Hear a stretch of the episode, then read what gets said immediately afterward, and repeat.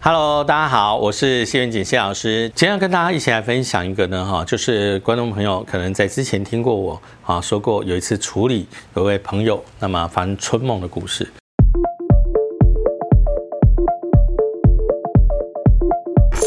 这个故事呢，大概在接近正确时间，我想观众朋友可以稍微查一下，台湾在流行蛋挞的那个年代里头，在澳门。啊，最有名的这个普式蛋挞啊，就是一对夫妻的这个蛋挞。太太呢，现在在这个素食啊，某个这个素食店里头，他们有他们的啊一系列的普式蛋挞。那我们找的就是他的先生的这个普式蛋挞。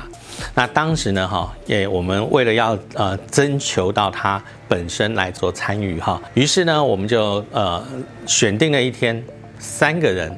坐飞机，那么飞往澳门，我要在几天的时间里头跟对方谈妥，就是他离职，然后到这个啊这个这边来任职啊，教大家怎么样去做蛋挞。那一大早去嘛，然后一大早出发去到那边啊，我们大概中午左右啊，那就想说，呃，可能稍微休息一下。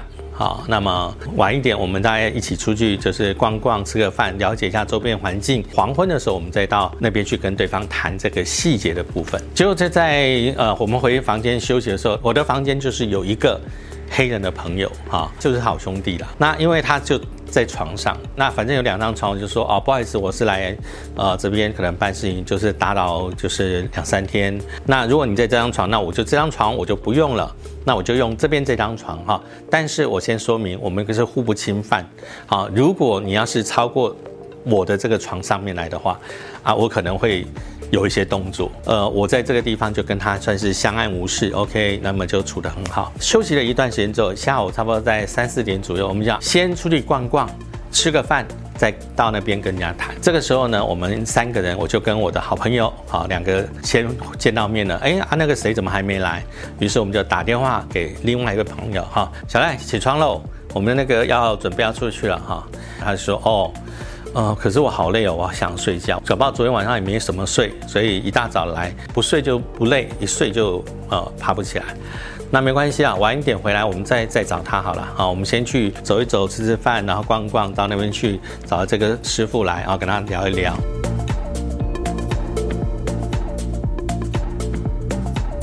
呃，聊到晚上大概八九点了以后呢，哈，我们回来到饭店里头。那这个是很有名的这个赌场。这种赌场呢，其实有时候你也知道，有一些旅客啊，他就是赌赌赌赌到很累，然后就回房间睡，睡睡睡睡醒了又再继续赌。回去之后呢，当然第一个就叫他下来，哎，我们吃宵夜了。电话一直响一直响，都没有人接啊。他会不会下去起来啊？去肚子饿了去吃东西，然后赌场再开始在那边逛逛逛逛，好吧？那我们到赌场去看看好了。我们就整个走走走走，哎，也没有发现他，那怎么办？搞不好出去饭店外面去了。那我们明天早上再找他好了。好，我们就好吧，各自回房间去好休息了。一进房间，这个 黑人的好兄弟还是在床上看着我。我就说哦，不好意思，我要休息了。那你就是用你的范围啊，我还是用我这一块，就打扰。两三天，我有这个不小心得罪你的地方，也请你多多包涵。所以我是相安无事的，就过了一个晚上。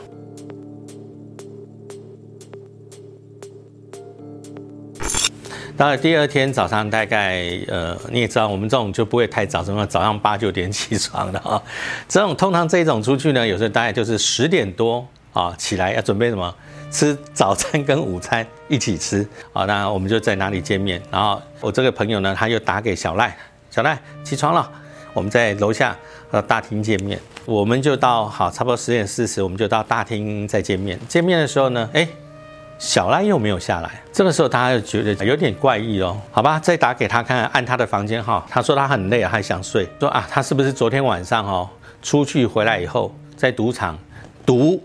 然后堵到半夜，可能堵到天亮，然后累了回房间睡，所以今天早上太累了，起不来了。我说啊，没关系的，那就如果他真的很累，就让他睡嘛。反正我们是下午大概六点多，我们才要跟对方再见第二次面，到时候再叫他就好了。于是我们就继续做我们的事情。大概差不多那个时间点到的时候呢，我们就是这一次是在我朋友的房间里头，我们在聊天聊聊聊，哎，时间差不多了，该打电话给他了。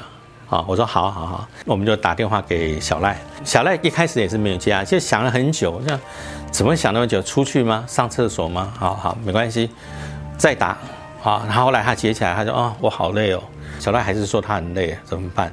不对吧？啊，那你昨天晚上去哪里？他没有，我在睡觉。啊，那你昨天下午后来去哪里？没有啊，我在睡觉。啊，那你不就是从我们来下飞机进房间休息以后，就是一直睡，一直睡，黄昏了，还是很累，还睡不起来。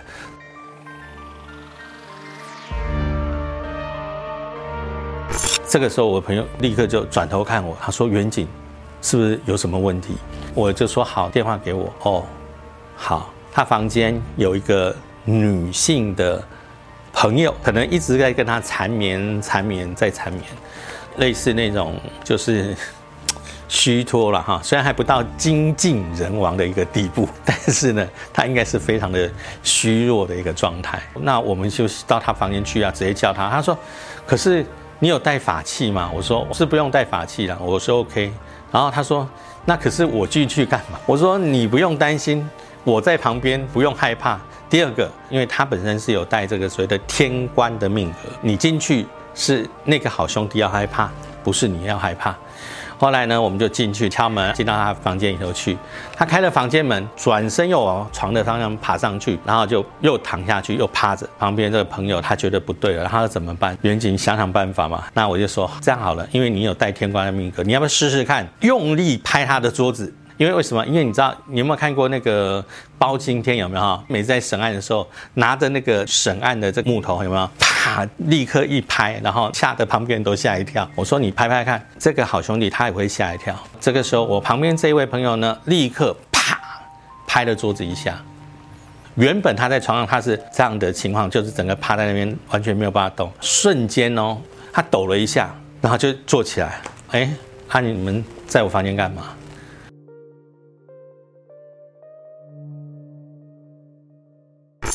那我们现在干嘛？我睡睡多久了？